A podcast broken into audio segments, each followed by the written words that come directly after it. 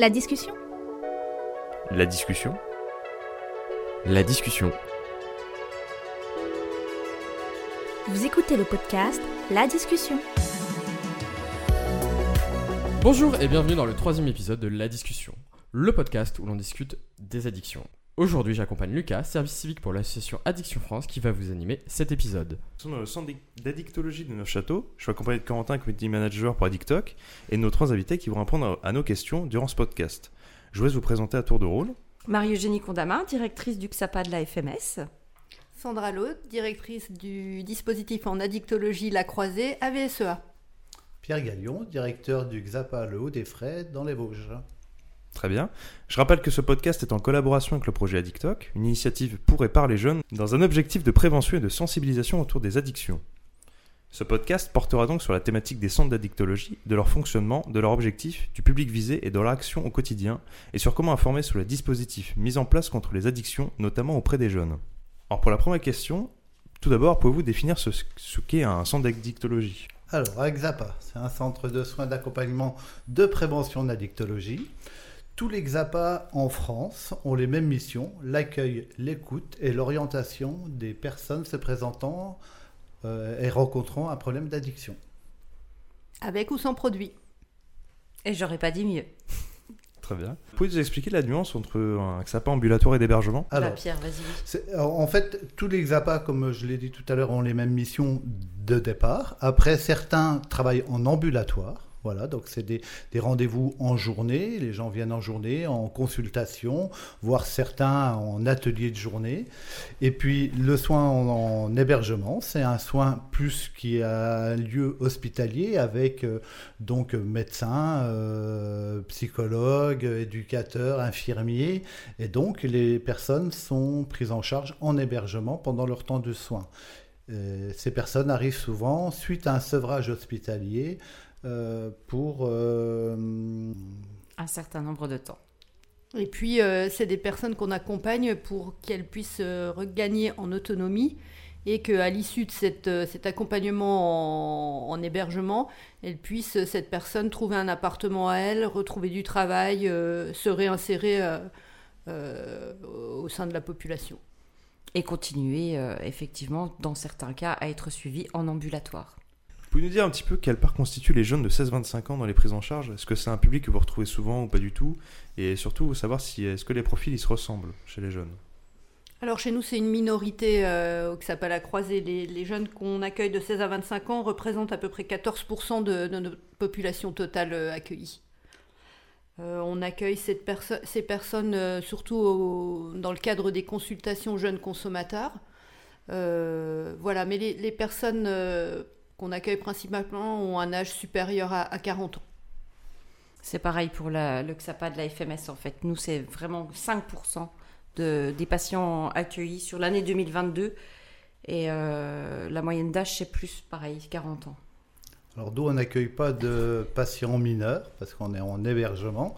Donc automatiquement ils ont minimum 18 ans. Donc on a très rarement de patients très jeunes à 18 ans. Ça arrive à partir plutôt de 30-35 ans. Par contre on est souvent sollicité par ces patients-là pour leurs parents ou leurs proches. Vous avez parlé de conseil jeunes et consommateurs, c'est ça? Et que- qu'est-ce que c'est? Consultation jeunes Consul- consommateurs, ok. CJC. Et quel est le concept? Alors, les, consultations jeunes consommateurs, donc on, accueille les jeunes de 16 à 25 ans, les jeunes et leur entourage, ce qui, ce qui veut dire donc on accueille le jeune, euh, le jeune est accueilli par un éducateur en premier lieu. Euh, cet, édu- cet éducateur, alors c'est un accueil euh, anonyme et gratuit. Le jeune peut nous contacter sans, s'il est mineur, sans forcément l'accord de ses parents ni, ni l'en informer. Et, et voilà, il y a un premier accueil où on débrief, où on essaye de, de, de, voir pourquoi il nous a sollicité. Alors les professionnels ont des téléphones professionnels justement, donc ils peuvent être en lien avec un éducateur euh, en lien direct, ce qui est intéressant. Ils n'ont pas euh, à appeler un secrétariat, à appeler différentes, différentes, euh, différents accueils. Et en fait, euh, voilà, on fait un premier échange avec le jeune, on voit si, si effectivement on peut, on peut faire le lien, lui apporter quelque chose, et, soit on continue l'accompagnement, soit on l'oriente vers une structure euh, en fonction de sa problématique, si, si ça dépasse un petit peu notre cadre, euh, ou si il peut avoir un, en- un accompagnement plus spécifique sur certaines choses. Ces jeunes-là, on les accueille principalement pour des, addictions cannabis, jeux, addiction au sexe également, et puis, euh, et puis addiction aux écrans, euh, quand parfois euh, ils sont même un petit peu plus jeunes. Et donc, ces CJC, c'est euh, dans l'Exapa ou c'est des structures qui sont indépendantes? Oui, ça fait partie du XAPA, euh, mais par exemple sur Épinal, au XAPA La Croisée, les, les CJC qui, font partie aussi du service de prévention sont sur un autre site. C'est-à-dire que les jeunes n'arrivent pas avec les, personnes qui consomment des, produits. C'est un accueil euh, sur un autre lieu. Voilà, donc c'est moins stigmatisant que de se retrouver avec des personnes consommatrices qui viennent chercher leur traitement. Voilà, c'est un petit peu différent et c'est important. Pouvez-vous nous expliquer les étapes d'une prise en charge Savoir un petit peu comment ça se passe, euh, l'accueil, la thérapie, enfin les actions qui s'y passent en gros? Alors, euh, l'accueil des personnes, c'est un moment privilégié, puisque c'est vrai que souvent les personnes qui poussent la porte, euh, bah, c'est quelquefois avec difficulté. Euh, donc, il y a une secrétaire qui informe sur le fonctionnement du XAPA, que c'est des consultations non payantes, qu'il y a la confidentialité, elle explique la composition de l'équipe et elle apporte les premiers éléments de réponse aux demandes, en fait. Euh, ensuite, elle propose un rendez-vous avec une infirmière ou une éducatrice spécialisée. Selon la disponibilité de la personne et de l'équipe, les rencontres ont lieu alors pour le XAPA de la FMS sur trois antennes, Épinal, Saint-Dié ou Remiremont. Et il y a possibilité aussi d'avoir une permanence de proximité sur plusieurs sites euh, disséminés un peu sur toutes les Vosges, Cordimont, Gérardmer, Le Tillot, Val d'Ajol, Bruyères, Charmes, Rambert, Certigny et Gérardmer. Euh, donc c'est toujours réalisé ce premier entretien par une infirmière ou une éducatrice spécialisée et il a pour but de mettre en confiance, bah, d'expliquer aussi le déroulement du suivi qui se fera euh, en alternance avec l'infirmière, l'éducatrice ou l'éducatrice spécialisée, le médecin euh, et selon les besoins, la personne peut aussi rencontrer une psychologue. La périodicité des rendez-vous, c'est en fonction des besoins et des attentes du patient. Et puis donc lors de ces entretiens, le professionnel, enfin lors de ce premier entretien, en fait, le professionnel évalue avec la personne bah, sa consommation, sa motivation au changement de comportement. Ça l'amène aussi à réfléchir sur les difficultés et euh, ça, enfin, on essaye d'identifier en fait euh, les retentissements secondaires et les attentes et les besoins de la personne qui est qui a poussé la porte. Oui, on voit les addictions souvent comme une, euh, comme une maladie, une maladie où un médecin suffit à résoudre le problème en quelque sorte. Mais au final, c'est, euh, si je dis pas de bêtises, dans l'Exapa, c'est un, vous avez un mélange de médecins, de psychologues, et tout ça, ils travaillent tous en commun. C'est C'est de la ça. pluridisciplinarité. Ouais. Et euh, même avec, euh, même avec d'autres partenaires, euh, il y a quelquefois des problèmes euh, sociaux où il faut aussi apporter, pouvoir apporter une réponse. Donc c'est vraiment une prise en charge globale de la personne en fait. Alors nous, on travaille souvent, enfin les addictologues hein, en général, les personnes qui accompagnent ces personnes-là, on travaille sous, sous la forme du triangle, c'est-à-dire la personne, le produit et son environnement. C'est-à-dire qu'on est obligé de prendre le, global des trois. Si on prend que l'environnement, c'est-à-dire qu'on sort la personne de son environnement pour dire ben, il va plus consommer parce qu'il n'aura plus l'environnement qui va lui donner le produit, etc. Ça marche pas. Pareil sur euh, juste le produit, on pourrait très bien faire un sevrage, mettre un traitement de substitution et du coup, euh, voilà, on peut dire c'est fini. Et là non plus, ça marche pas. Donc il faut aussi travailler sur la personne, sa problématique, euh, son psyché, etc., euh, ce qu'il a vécu dans sa jeunesse, etc. Et quand on travaille sur les trois en même temps, voilà, on arrive à faire un travail assez conséquent de la personne. Et ça, c'est une méthode qui est récente dans le. Non, c'est très vieux. ouais. Je dirais c'est le début donc de, de 80, Marmottan, professeur Olivenstein, etc. hein. c'est, voilà, ça vient un peu de la, de la psychiatrie, bien sûr, hein, ce, ce triangle-là de travail. Mais je crois que ça, ça traverse les temps parce qu'on voit bien que si on change qu'une partie, c'est ce qui a été fait à un moment donné avec les traitements de substitution? L'État pensait qu'en donnant le traitement de substitution, ça allait régler la dictologie en France. Et on voit que bah non, ça marche pas. voilà, c'est pas juste le traitement qui, qui suffit à arrêter l'addiction. Et puis j'ajoute qu'il faut vraiment qu'on ait l'adhésion de la personne, c'est-à-dire que si par exemple quelqu'un appelle pour, euh, euh, quelqu'un de son entourage, alors on, explique euh, ce qu'on peut apporter nous au niveau de la prise en charge, mais si la personne ne fait pas la démarche, on ne pourra pas faire pour elle, son entourage ne pourra pas faire pour elle. Et, ça ne fonctionne pas en fait ces accompagnements-là. euh, voilà, faut vraiment. Et une personne peut venir nous voir à un moment, nous connaître, on fait un premier entretien, euh, après ne plus nous solliciter pendant pendant six mois, un an, et puis après la personne revient parce que là c'est le moment pour elle de, pouvoir engager un, projet de soins, euh, voilà, un suivi. Parce qu'il faut que ce soit vraiment au bon moment, au bon moment de la vie de la personne pour pouvoir, pouvoir se soigner en fait. Ouais, donc euh, forcer quelqu'un, c'est au final c'est contre-productif. quoi. Ah bah complètement. C'est ça. ouais. On, on voit bien sur les injonctions thérapeutiques ou etc. hein, c'est quand même compliqué à, à- à gérer. Et, et c'est vrai qu'il n'y a pas un parcours de soins idéal. C'est-à-dire, on peut dire, bah voilà, la personne, elle, elle a besoin de se soigner, elle rentre en soins, par exemple un sevrage hospitalier. Après, elle est suivie par le XAP ambulatoire, elle va sur un service d'hébergement, etc. Et on voit que c'est pas linéaire. C'est-à-dire que c'est même si c'est une maladie chronique, c'est- c'est-à-dire que c'est pas comme euh, comme euh, une maladie qu'on pourrait traiter et dire bon voilà on part d'un point A, on arrive au point C et du coup c'est traité. Là on voit qu'il y a des allers-retours qui se font et c'est un parcours, c'est dans leur parcours de vie qu'à un moment donné il y a un déclic qui se fait et que nous les XAPA en général et les travailleurs sociaux qui travaillons dedans accompagnent ces personnes dans leur projet de soins. Alors du coup, on voulait savoir un petit peu euh, qui fréquente le plus l'Exapa. Est-ce qu'il y a une population plus à risque Des personnes en situation précaire peut-être Au contraire, des personnes de milieux plutôt aisés? Alors là, moi, pour le coup, j'ai sorti quelques chiffres, pareil, sur euh, l'année 2021.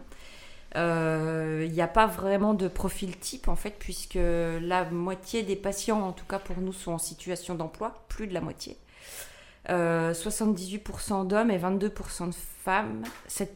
A tendance un petit peu, le, pourcentage de femmes qui osent pousser la porte du XAPA euh, augmente un petit peu depuis quelques années, mais pas beaucoup. Euh, 92% des personnes vivent dans un logement durable. hein. Les personnes sans domicile fixe sont très peu à consulter. Euh, c'est à peu près 7% qui vivent dans un logement provisoire ou précaire, centre d'hébergement, etc. Et euh, amis, famille. Et puis, euh, voilà, donc euh, il n'y a pas forcément de profil type ni de. ni de. ni Ça de touche tous les- population. ça ça, touche tous les milieux, en fait. Ouais, c'est très transversal, l'addiction Mm. est très transversale. Et on touche. Alors nous, en hébergement, c'est peut-être un peu plus ciblé parce que voilà, la démarche est différente. hein. Les gens viennent quatre mois de prise en charge euh, dans un lieu euh, en collectif, euh, coupés de leur famille. Alors pas pendant quatre mois complets, mais voilà. Mais pareil, on, voit que toutes sortes de populations. hein. Ça peut être quelqu'un ingénieur avec un bac plus 5, plus 6, euh, et, quelqu'un qui est illettré, pris aussi. Enfin, je veux dire, de tous les milieux sociaux. Alors on a pareil à peu près euh, 30% de femmes et 70% d'hommes de prise en charge. Alors pour, on, a, enfin, on a une solution. On délocalise un petit peu nos, soins euh, à travers le réseau des microstructures. Concernant euh, la croisée, c'est-à-dire qu'on un, intervenant social et un, travailleur social et, un- une psychologue euh, interviennent au sein des maisons médicales, cabinets médicaux, pour pouvoir prendre en charge les patients addicts euh, qui sont pris en charge par le médecin de la structure, mais ça donne un appui au médecin pour parler d'addiction. Et, là, euh, pour le coup, les femmes franchissent plus, plus volontiers la porte parce que euh, ne sont pas au contact d'autres personnes qui consomment. Et c'est dans une maison médicale, donc c'est comme si on venait voir un médecin. Classiquement, voilà, c'est pas stigmatisant. Et, là, on arrive à toucher plus de femmes, on arrive à toucher euh, euh, la- aux 40 à 50% de femmes, alors que dans, au sein de Noxapa, euh, je, je rejoins mes collègues, hein, c'est maximum 30% de femmes euh, qui, qui osent franchir la porte euh, Et euh, est-ce et est-ce qu'on sait si euh, comment? Est-ce que les femmes sont tout autant touchées que les hommes au niveau des addictions? Et est-ce que c'est parce qu'elles osent moins venir? Si si c'est ça, ou est-ce que vous savez pourquoi? Bah, c'est plus tabou. Je pense que voilà, parce qu'au niveau des études nationales, on, on voit bien que les femmes sont autant touchées que les hommes sur les addictions. Par contre, pour une femme, c'est beaucoup plus tabou euh, de, par rapport euh, à certaines addictions. Alors, entre autres, chez nous, on, on trouve que les femmes sont beaucoup touchées par les addictions à l'alcool ou aux médicaments détournés de leurs euh, substances, et souvent sont sous contrainte avec les enfants, etc. Donc, pour aller se soigner, etc., c'est beaucoup plus difficile que les hommes. Après, j'ajouterais aussi chez nous, dans nos services, on a quand même euh, une grosse part d'obligation de soins. C'est des gens qui sont orientés par la justice. Euh, bah, après s'être fait arrêter plusieurs fois euh, avec de l'alcool au, volant. Et du coup, euh, là, cette, ce pourcentage-là, pareil, il tend un peu à, au niveau des, des femmes et des hommes à, à se restreindre. Enfin, il y a de plus en plus de femmes aussi, quand même. Il y avait aussi une étude qui avait été faite en disant que les femmes, c'était plus difficile de rentrer dans, les endroits, dans les XAPA, que ce soit en ambulatoire ou en, en hébergement, par rapport au, aussi le, ce mélange de la, population, hommes et femmes en même temps. Et il y a certains XAPA qui ont fait des accueils spécifiques euh, femmes, avec des horaires spécifiques, avec des ateliers spécifiques femmes, et qui a amené une, plus de facilité à certaines femmes de rentrer en soins. Et euh, au niveau des personnes qui, sont, on va dire, entre guillemets, forcées par l'État de venir, c'est la majorité de, des patients qui viennent dans l'Exapa ou Alors chez, chez nous, on a une grosse part. Je pourrais plus vous dire le pourcentage. euh, J'ai plus le chiffre en tête, mais euh, c'est plus de la moitié des personnes qui sont en obligation de soins. Nous, pas. J'ai j'ai pas les chiffres, mais j'aurais dit. euh, J'aurais dit 20% à peu près des personnes qu'on reçoit, mais encore une fois, comme je disais tout à l'heure, ces personnes sont en obligation, donc viennent. Et bien souvent, elles, elles viennent et le- l'entretien est très rapide parce qu'en fait, elles attendent une attestation pour dire qu'elles sont venues et qu'on les voit bien. Alors on arrive à faire passer quand même quelques messages, hein, c'est quand même le but, mais voilà, c'est différent d'une prise en charge d'une personne qui vient vraiment pour, euh, pour se soigner. Chez nous, on n'en prend pas du tout. Il n'y a pas d'obligation de soins avec hébergement. Ils sont libres de venir ou de partir. Qu'est-ce qu'on comportement à risque ou comportement nocif avec les drogues ou à partir de quel moment euh, on peut se poser des questions sur sa consommation? Bah, quand on n'arrive pas à s'en passer du tout, sur une journée, deux jours, trois jours, voilà, c'est des essais. hein. Il y a quelque chose qui a été fait, je trouve assez intéressant dernièrement avec le département des Vosges sur, euh, sur les cantines. Donc les sets de cantines, euh, voilà, il y avait un petit logo comme ça disant bah, si vous avez un problème avec euh, votre portable, avec l'alcool, avec le cannabis, essayez de vous, vous en passer pendant 3 heures, 4 heures et vous voyez comment ça se passe. Et si bah, ça se passe bien et qu'il n'y a pas de problème, bah, c'est qu'il n'y a pas de dépendance. À partir du moment où ça vous pose problème, vous n'êtes pas bien, vous avez des sueurs, vous, vous avez un comportement euh, pas normal, etc. Donc c'est là la dépendance, elle arrive à ce moment-là. Et au niveau des drogues ou de l'alcool, bah voilà, c'est quand euh, dès le matin il faut consommer pour être bien, pour pouvoir se lever, etc. Là on arrive dans la, dans la dépendance. Et les comportements à risque, ben, c'est plutôt pour la santé. Donc bon, on sait très bien pour des, des drogues licites comme l'alcool ou le tabac, on connaît maintenant et c'est bien dit les problèmes de santé qui peuvent jouer maintenant, voilà. Et puis après pour les drogues dures, ben pareil, euh, je dirais, c'est plutôt des risques autour de la santé et du, du- corps, de ce qu'on fait subir à notre corps, on, vient, on vous consulte majoritairement pour de l'alcool, du tabac ou plus pour. euh, Enfin, est-ce que les drogues entre guillemets douces sont plus présentes que les drogues dures dans l'Exapa Ou à l'inverse? Ça dépend des part. voilà, ça dépend vraiment du, du- du lieu de prise en charge. euh, euh, voilà, des, lieux. Oui, par exemple, si vous allez dans la région parisienne ou à Paris Centre, bah voilà, les, les, les XAPA, ils doivent être euh, très pris en ce moment par le crack, etc. Voilà. Alors après, euh, ici dans les Vosges, c'est de- des fois d'autres produits qui, qui sont à, la vente très facilement. Et en ce moment, par exemple, on voit une montée très forte de, la cocaïne, quoi. Mais en général, bah, les personnes qui viennent en XAPA, souvent ils sont polyconsommateurs, c'est-à-dire que c'est très qu'ils prennent juste un produit. quoi. C'est-à-dire quand il n'y a pas un produit, ils en prennent un autre, etc. Ou ils compensent par un autre, etc. Quoi. Et le premier produit en France, c'est quand même l'alcool. Quoi. hein. Et la cocaïne touche tous les milieux, c'est-à-dire qu'elles peuvent être pris euh, euh, dans le cadre du, du festif aussi, hein, euh, ponctuellement, mais, mais voilà, on peut vite euh, devenir addict.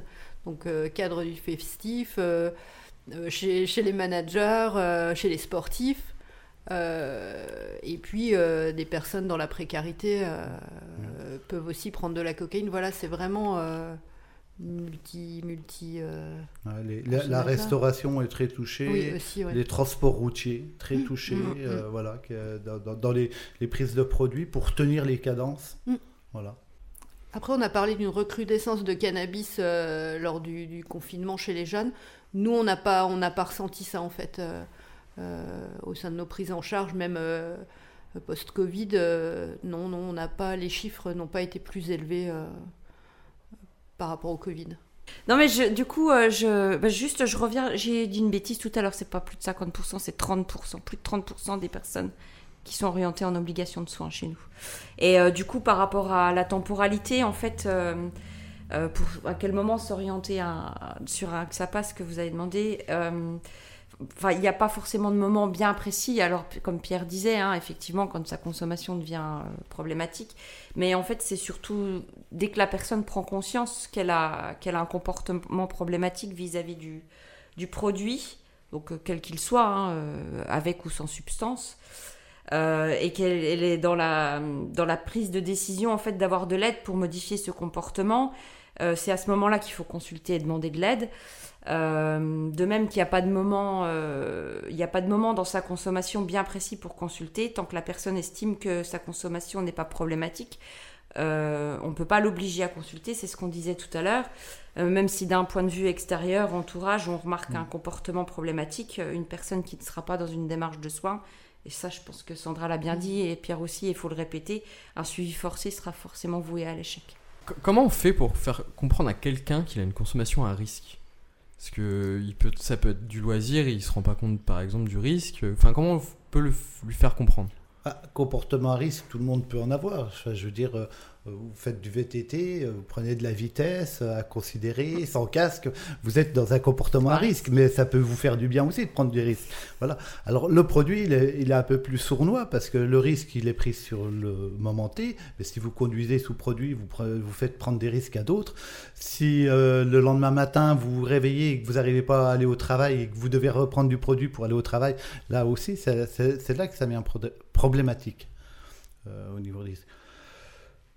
Après, il faut que la personne euh, prenne conscience qu'elle est dans des consommations à risque. Et ça, c'est moins évident parce que le, le curseur, il, il dépend des personnes. Et, euh, et voilà, il y a, il- au niveau de l'alcool, par exemple, on n'est pas tous euh, égaux dans, dans, dans ce qu'on peut boire et dans, dans, dans là où ça devient dangereux, euh, problématique, là où, comme Pierre le disait, à un moment, on peut plus s'en passer, mais encore faut-il s'en rendre compte. Et là, l'entourage, c'est important. Cette évaluation de l'entourage est, importante, mais en même temps, il faut l'amener euh, judicieusement pour pas culpabiliser la personne. Et, voilà, c'est- assez compliqué quand même. Et d'où d'ailleurs euh, les, les nouvelles euh, au niveau enfin, des publicités, notamment en ce moment où ils font beaucoup, où ils expliquent que effectivement par rapport à l'alcool, c'est deux verres par jour et pas tous les jours quoi. Faut avoir deux jours sans pouvoir boire dans la semaine. C'est- un petit indice aussi par rapport aux consommations qui pourraient, euh, qui pourraient, de toute façon, euh, consommer plus engendre des problèmes forcément Oui, et puis le à un moment donné. jusque en- entre le risque et la dépendance, voilà, Mm. il y, a, il y a quand Il y a- même un, un- je veux dire, un écart hein, qui se fait entre prendre des risques dans différentes choses, même en prenant du produit, et devenir dépendant, ça peut être aussi euh, euh, différent. Et je trouve que des fois les prises en charge aussi et le déclic qui se fait aussi, l'entourage a quand même son sa pression qu'elle a. hein. alors que ce soit l'entourage familial, les amis, le milieu du professionnel, hein, parce que bah, quand on va pour au boulot ou qu'on a des avertissements par rapport à son comportement, la justice, comme on l'a parlé, euh, parlé avec, euh, bah, voilà, on se fait arrêter, etc. Ça fait aussi qu'à un moment donné, euh, je veux dire, la personne, elle, elle prend conscience de sa, sa dépendance, hein, quand euh, bah, il n'y a plus de sous à la fin du mois, etc., qu'il commence à avoir des dettes, qu'ils peuvent plus nourrir les enfants. Enfin voilà, là, il y a- aussi des choses réelles de la réalité de la vie qui fait prendre conscience à la personne que là, elle est dans un problématique de dépendance, parce qu'elle ne peut pas changer son fonctionnement toute seule. Quoi. Et quelquefois, juste si vous avez un ami qui est dans une consommation problématique euh, et que vous savez pas comment lui dire, peut-être juste lui dire euh, je m'inquiète pour toi. Il y a, je, je pense qu'il y a un problème et ça m'inquiète. Je, je suis inquiet pour ta santé. Je suis voilà. Si ça, si ça peut aider à Oui, poser de- une petite graine. Voilà, euh, de voilà. commencer à faire réfléchir la personne. Ouais. euh. Mm. Mais euh, si par exemple on a un comment un je sais pas je- en consultation vous avez euh, un patient qui a un comportement à risque par exemple qui prend la voiture euh, régulièrement qui le dit et euh, qui consomme de l'alcool est-ce que vous- y a un secret professionnel ou euh, il faut euh, est-ce qu'il y a des démarches euh, comment est-ce qu'il faut par exemple contacter des, des, des- comment la, la gendarmerie ou des choses comme ça Là, où on intervient, c'est quand on a une, personne qui arrive chez nous et qui est, qui est alcoolisée ou qui, qui n'est pas, pas en état de, de, repartir ou même sous-produit. Les collègues, moi chez nous, ont déjà appelé un taxi par exemple. Ouais, soit Ah, on. La famille ou les ta- un taxi. Ouais, nous, il nous est arrivé de raccompagner des personnes Ouais. à domicile. Euh, si l'état était, euh, était vraiment, euh, si c'était vraiment mal, mal, on a déjà appelé les pompiers aussi, pour, parce que les personnes se, débattent, enfin, se débattaient ou on les maintient pas, hein, mais je veux dire, voulaient absolument repartir. Et là, c'est ou les pompiers ou la police, mais effectivement, il faut qu'on alerte à partir du moment où la personne, c'est un petit peu comme en soirée, quand on laisse repartir un ami euh, et qu'on sait, Mm. à partir du moment où la personne est arrivée chez nous et qu'on constate son état, si on n'avertit pas, voilà, c'est pas, on doit avertir et après tout dépend le degré de le degré de- d'alcoolisation ou de prise de produit, mais on avertit. Après avertir, euh, je vous rappelle que les personnes viennent de manière euh, anonyme et, et- et- et avertir. Avertir les autorités qu'une personne consomme euh, régulièrement euh, ou est régulièrement alcoolisée, ça on peut pas faire. Ouais, bah, ça, au final, euh, ça brise la confiance, quoi. Oui, oui, c'est ça, Complètement complètement, que, complètement. On n'arrivera pas à résoudre le problème après. De même que quand la police nous appelle pour nous demander des renseignements ou la justice, parce que ça arrive, bah, bah non, malheureusement, enfin malheureusement, heureusement, on le prend comme on veut, mais, mais euh, si on veut garder la confiance des personnes qui, viennent vers nous pour se soigner, on peut euh, peut pas faire de délation. Euh, bon voilà, à partir du moment où il n'y a, pas de danger pour autrui, du moins qu'on le constate pas immédiatement, on, on déclare pas et on, on ne donne pas de renseignements. Ouais, il faut vraiment qu'il y, ait- qu'il y ait danger pour la personne ou pour autrui. Oui, on peut, euh, moi, moi ça m'est déjà arrivé de, de- de prendre les clés de la voiture, de ne pas laisser repartir la personne, D'appeler un proche Oui, d'appeler un proche ou de le garder sur place le temps qu'il dégrise, etc. euh, et puis de travailler avec lui, euh, bah, c'est risque qu'il fait prendre pour lui, mais pour les autres aussi. Quoi. Alors c'est pas toujours facile, hein, mais que pensez-vous de l'apparition des nouvelles drogues type protoxyde d'azote, lean ou encore l'effervescence des drogues de synthèse comme l'ecstasy? Est-ce que c'est quelque chose que vous retrouvez dans vos établissements? Tout ce qui est un petit peu drogue détournée, produits Alors détournés pas majoritairement, hein, pas majoritairement. euh, là, euh, il est vrai que, que, nos professionnels sont pas forcément, euh, manquent peut-être un petit peu de, de, de- de formation par rapport aux, aux nouvelles drogues qui arrivent, mais, mais parce que on- quand on est au courant, voilà, il, il faut un petit peu le temps de se se documenter et les prises en charge sont, sont particulières, mais on fait appel au réseau justement de, de professionnels de l'addiction. C'est là qu'on réoriente euh, vers des professionnels euh, par rapport au sujet, euh, mais c'est vrai que c'est c'est pas la majorité de, de nos prises en charge, en tout cas la croisée, la- l'arrivée de ces nouveaux professionnels, euh, ces, nouveaux, ces nouvelles drogues. Et on fait également appel au, au CARUD, donc au service de, de réduction des risques, qui eux interviennent en festif et qui eux sont, ont parfois les infos avant, avant les autres sur ces, nouvelles, ces nouveaux types de consommation, ces nouvelles drogues. Et, là, c'est là le, réseau, en fait, euh, nous en font part en réunion euh, pluridisciplinaire, on en discute, on se documente, et, c'est en ça qu'on enrichit la prise en charge de ces nouvelles euh, drogues. Alors moi, je vais choquer un peu, mais je veux dire, en fait, nous, on s'en fout du produit, peu importe quel produit il prend. Nous, on, on va travailler avec la personne, on va travailler avec son mal-être. Voilà, qu'ils prennent du protoxyde d'azote ou de la cocaïne ou de l'héroïne, je dirais bien sûr, les effets sont pas les mêmes, euh, la prise en charge en soins ou mé- médicamenteuse ne sont pas les mêmes, mais le travail essentiel, c'est l'accueil de la personne et de, l'accompagner dans une autre formulation euh, de sa prise en charge, etc. Alors c'est vrai que ça touche beaucoup, je trouve, ces nouveaux produits de synthèse, etc., parce que ça vient de plus en plus fort et ça, ça touche beaucoup une jeunesse, quoi. hein, et commence la- l'addiction par ça. Et voilà, et du coup, c'est des produits quand même qui, amènent des comportements, donc là, des comportements à risque très forts. Euh, voilà, et on voit beaucoup de gens bah, voilà, qui, sautent par la fenêtre, qui font un peu n'importe quoi, euh, parce qu'ils sont sur des, produits des produits très forts. Quoi. Et c'est pour ça qu'on est, on n'est pas forcé, on peut pas forcément faire de, prévention sur le moment.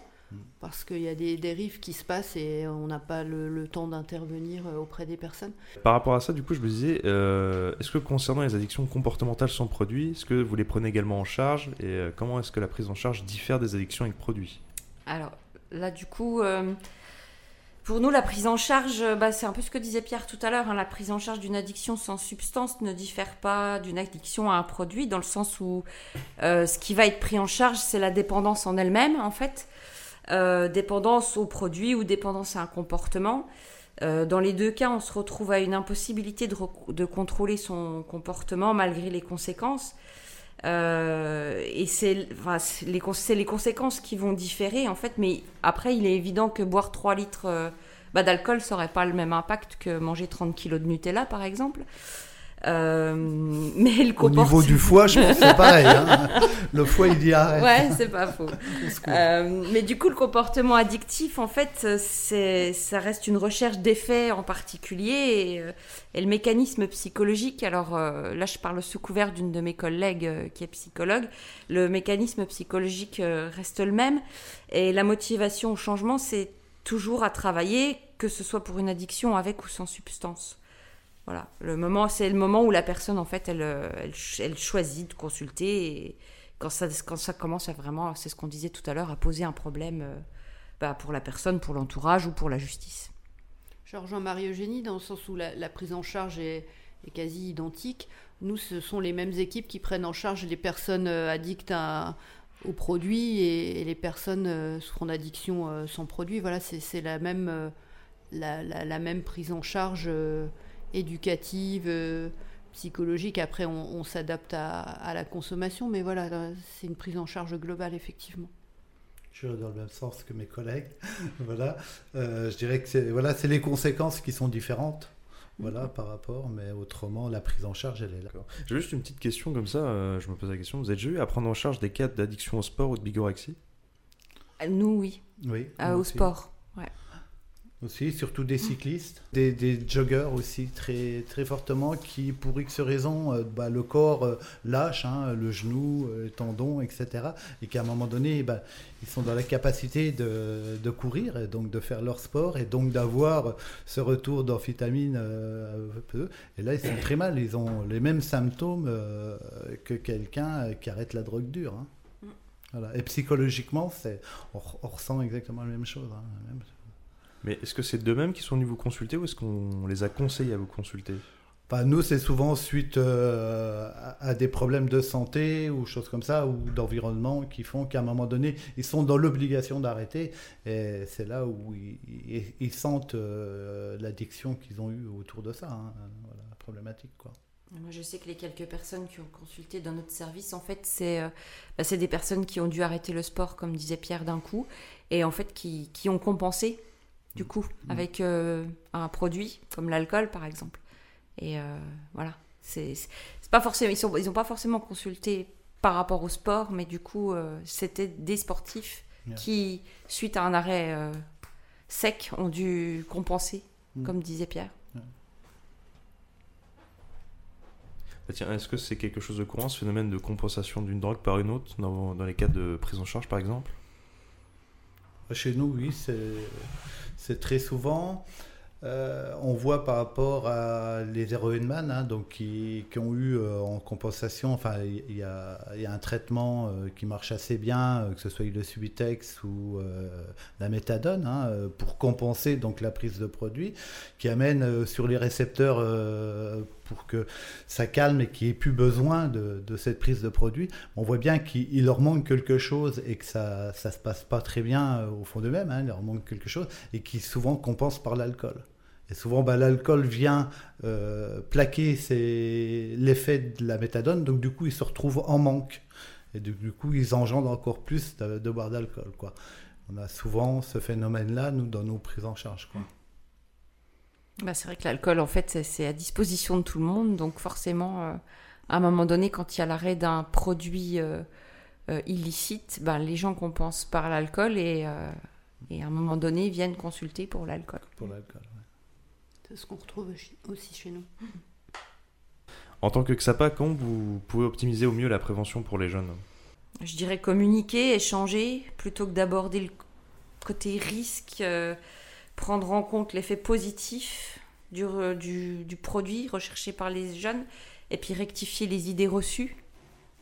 Moi, je pense que la prévention, faut la faire dès le plus jeune âge. On devrait même en faire en maternelle. Ouais. Euh, là, nous, au, au niveau de la, de la jeunesse, on est beaucoup enfin, on est très confronté à la- à l'addiction aux écrans. Et euh, on intervient euh, à partir des collège, lycée, mais je pense qu'on. Bon, il y a des structures qui le font, hein, mais je pense qu'on devrait intervenir dès, dès- dès la maternelle, à la fois auprès des jeunes, à la fois auprès des parents. Euh, voilà, alors il y a des actions hein, qui sont faites sur ce sujet-là. Mais, euh, mais pour être euh, plus efficient en termes de prévention, je pense que ça se fait dès le plus jeune âge.